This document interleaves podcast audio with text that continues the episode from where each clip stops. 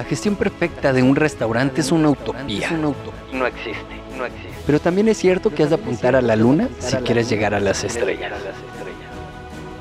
Bienvenidos a Restaurante 10X, el podcast donde desarrollamos una visión total, global, 360, para lograr el éxito en tu restaurante. Y para ello contamos con más de 10 expertos del sector que van a traernos en cada uno de los episodios sus mejores herramientas, estrategias de marketing, gestión y servicio.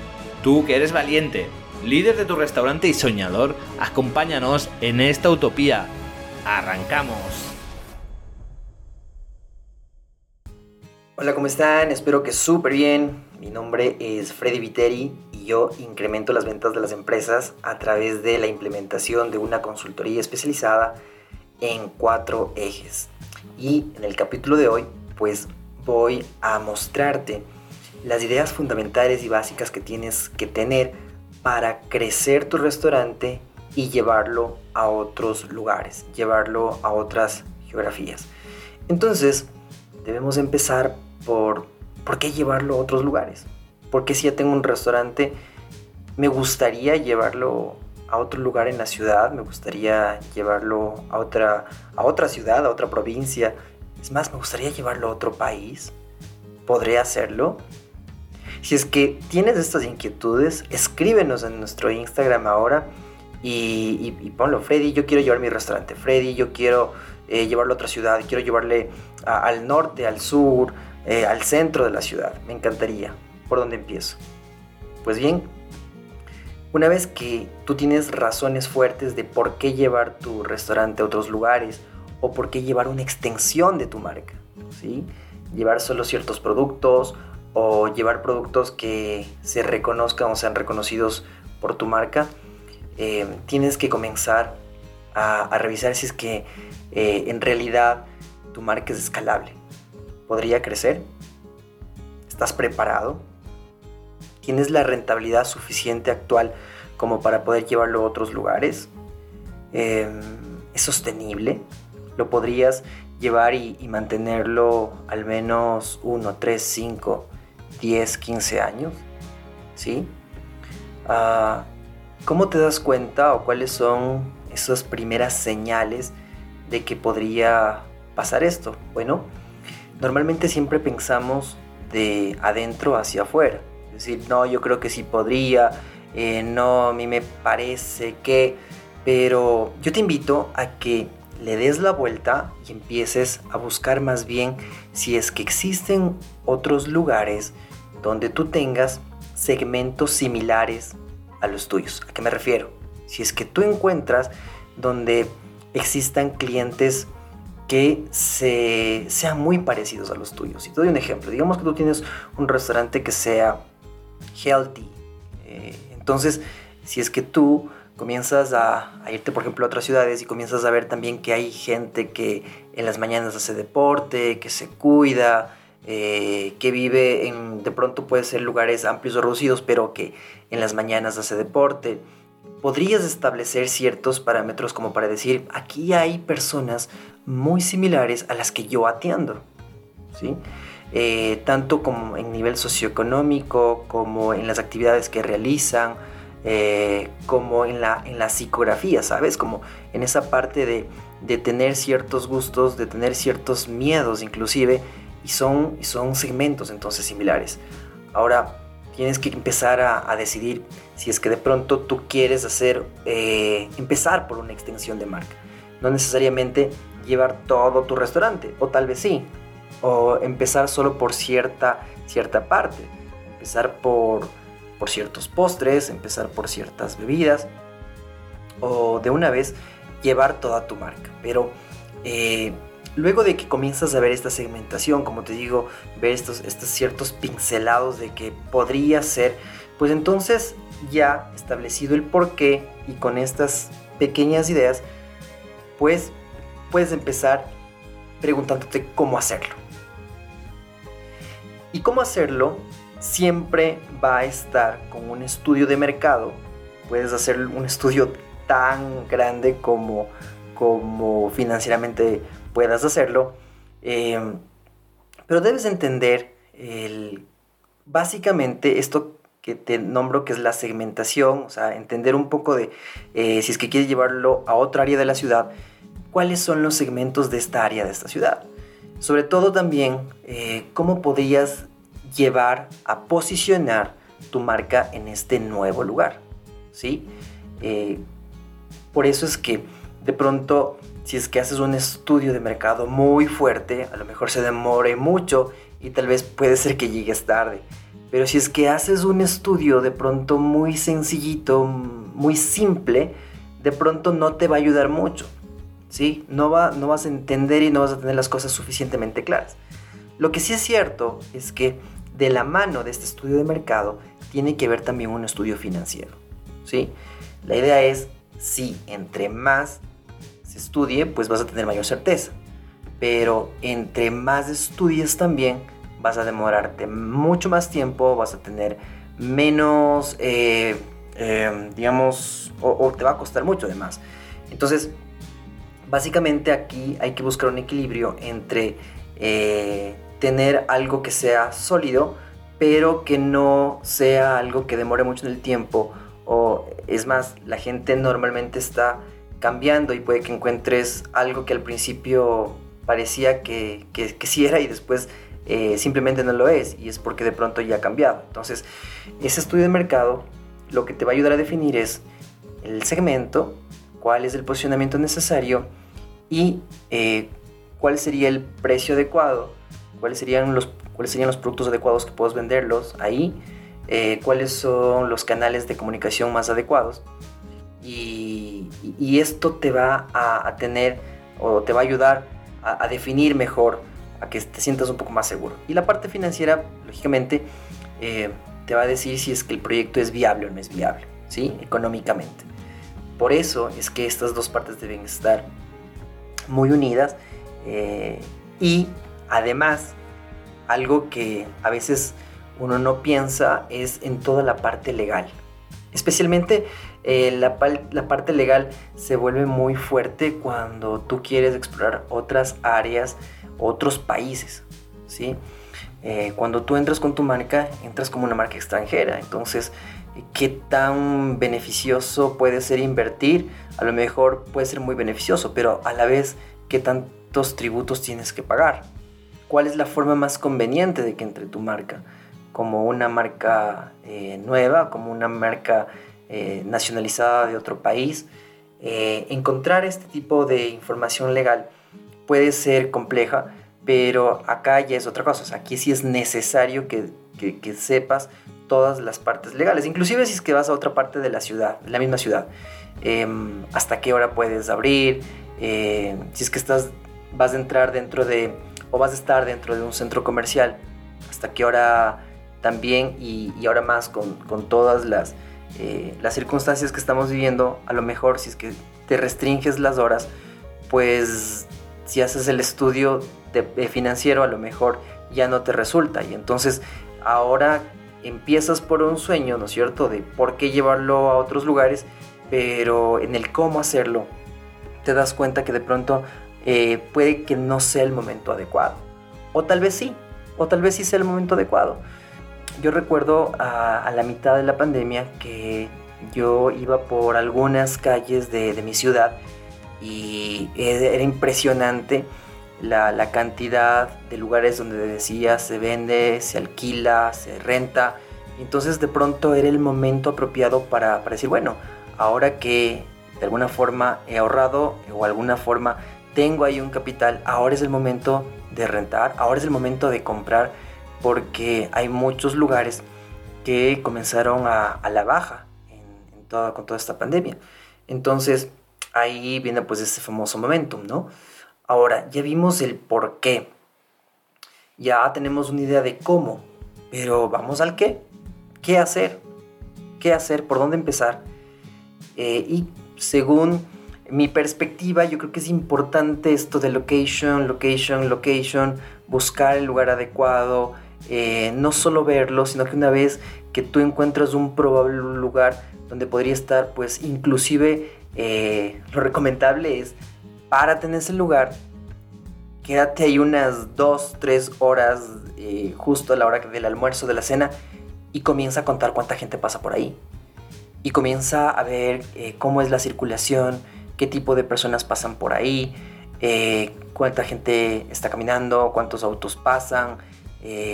si es que la gente pasa en auto, ¿se puede parquear por algún lugar cerca? ¿Ese lugar tiene parqueadero o parqueo?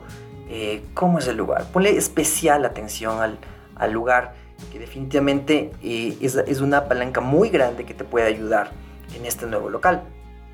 Luego, en el lugar que tú quieras estar, ¿qué formatos de construcción puedes tener ahí? De pronto puede ser un restaurante grande, amplio, un, freestanding donde tengas todos los servicios que puedes hacer y eso qué tan em, económicamente bueno eh, puede ser. Eh, están cobrando ahora una renta que sea que, se pueda de alguna forma eh, llevarla.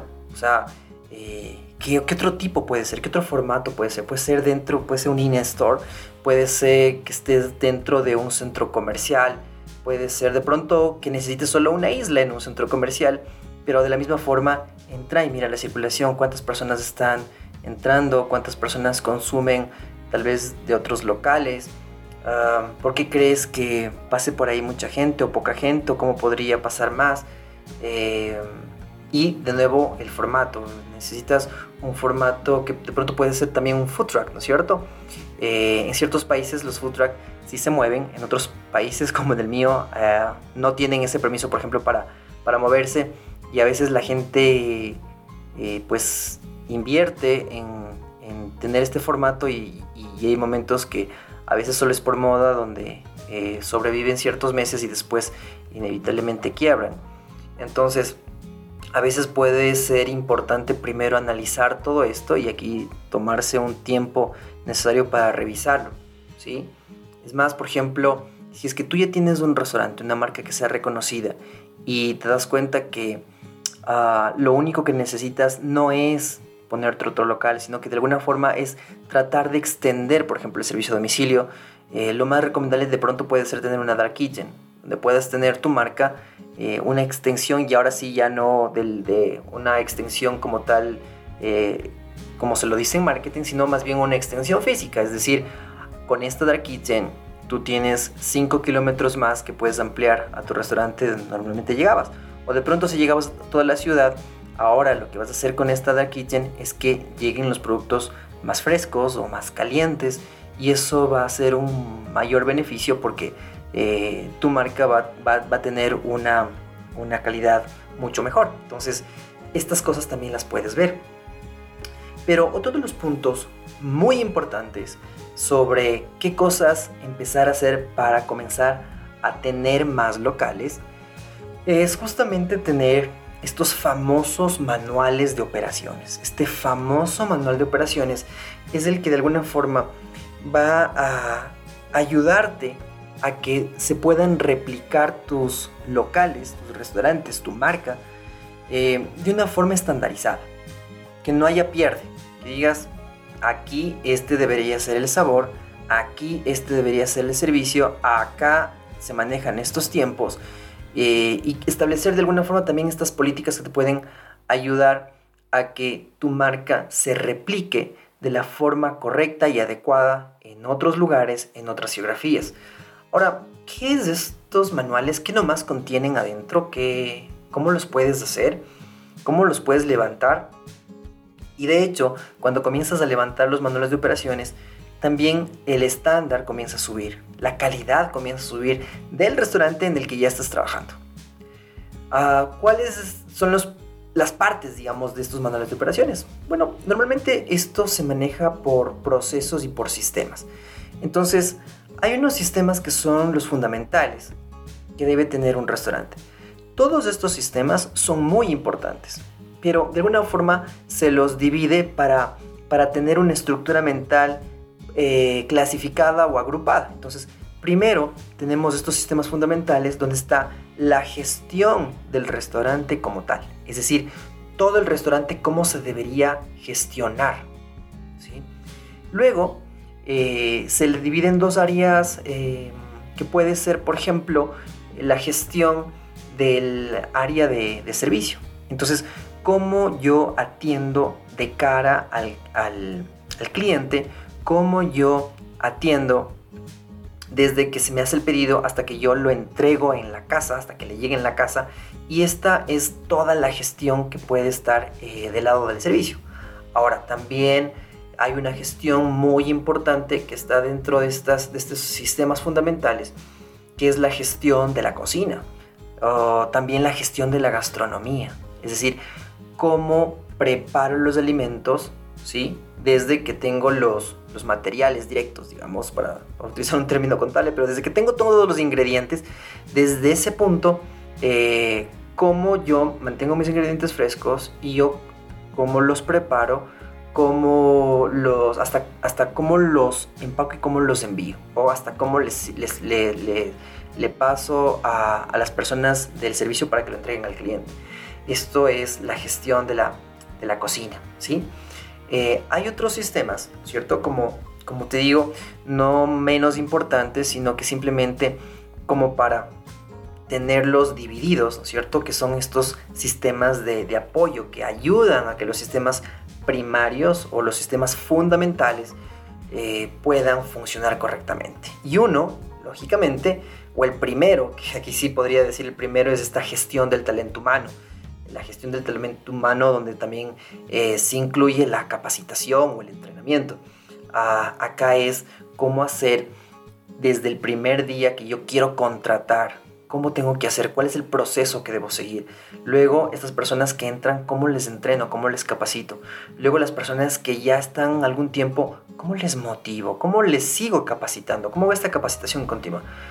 Todo lo relacionado con tu gente, cómo hago los horarios, cómo hago los horarios de, las personas que trabajan en mi restaurante. ¿Sí? Desde administradores, de gerentes, desde personas que lavan los platos, todo el mundo, cómo hago esos horarios.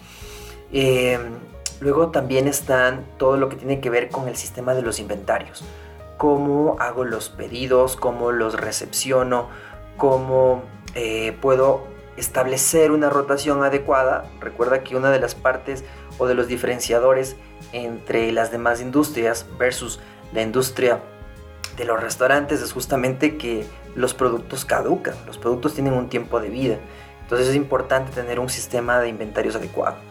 Eh, y también, pues luego está este sistema de mantenimiento y reparaciones de todos los instrumentos, equipos, instalaciones que tienes en tu restaurante.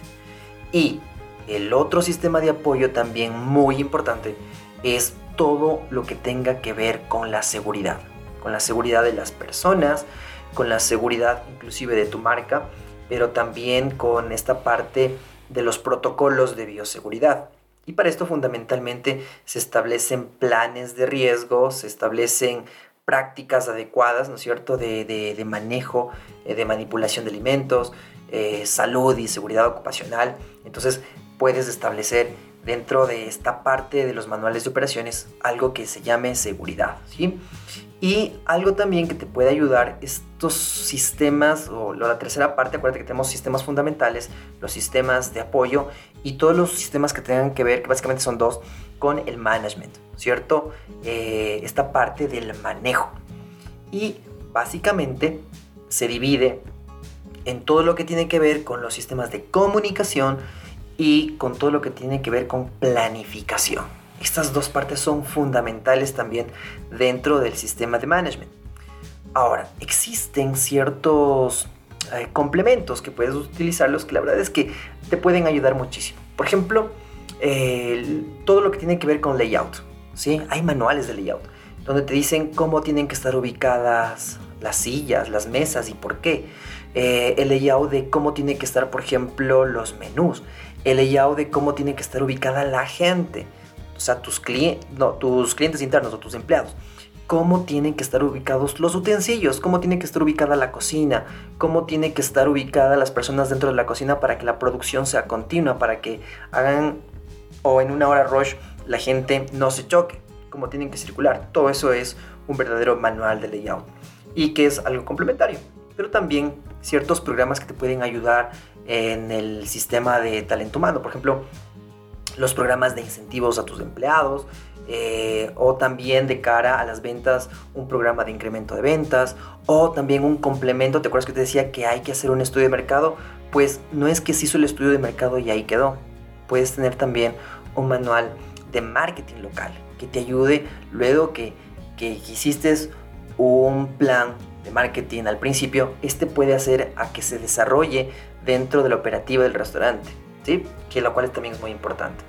Y claro, también en el principio se sugiere tener un manual de marca y eso debías tenerlo antes inclusive de, de, empezar a de pensar en crecer, sino que este manual de marca lo que va a hacer es tenerte, tener muy claro cuáles son los colores que debes usar, eh, cuáles son las versiones del logotipo que puedes tener, cuál es la tipografía, en qué tipo de papelería puedes usar, cuáles son los usos audiovisuales que puedes tener en diferentes plataformas, en medios sociales, ¿no es cierto? Em, y de esta forma vas a tener ya, primero, muchas ideas y segundo, algunas tareas que puedes empezar a trabajarlas. Tal vez, tal vez no sea el momento de empezar a, a crecer, o tal vez sí, pero si es que no es el momento, con todas estas ideas, lo que sí te van a hacer es que tú estés preparado para cuando llegue el momento. Y si es que ya es el momento, empieza. Empieza a hacer algunas de estas tareas, empieza a verlas si es que las puedes hacer directamente tú y si es que necesitas ayuda, avísanos. O lo más importante también acá es que hay gente muy profesional que se dedica a hacer todas estas cosas que, que, te las estoy mencionando depende, depende de, digamos, de tu músculo financiero, de qué tan lejos quieras llegar y en dónde estés en este momento. Así que, bueno, con esto, eh, escríbenos en nuestro Instagram, eh, visita mi página web, freddyviteri.com. Y con esto pues nos vemos hasta el siguiente episodio y bueno, recuerda también que estamos en Clubhouse como restaurante 10X, es nuestro club. A veces eh, en nuestro restaurante 10X, pues tenemos, eh, bueno, tenemos fijo ya los lunes, miércoles y viernes a las 7 pm España y 12 del día Ecuador y Colombia. Entonces, participa, queremos escucharte, queremos oírte. Si tienes proyectos, si tienes algún plan, eh, estamos y vamos a estar encantados de, de ayudarte. Nos vemos, hasta la próxima.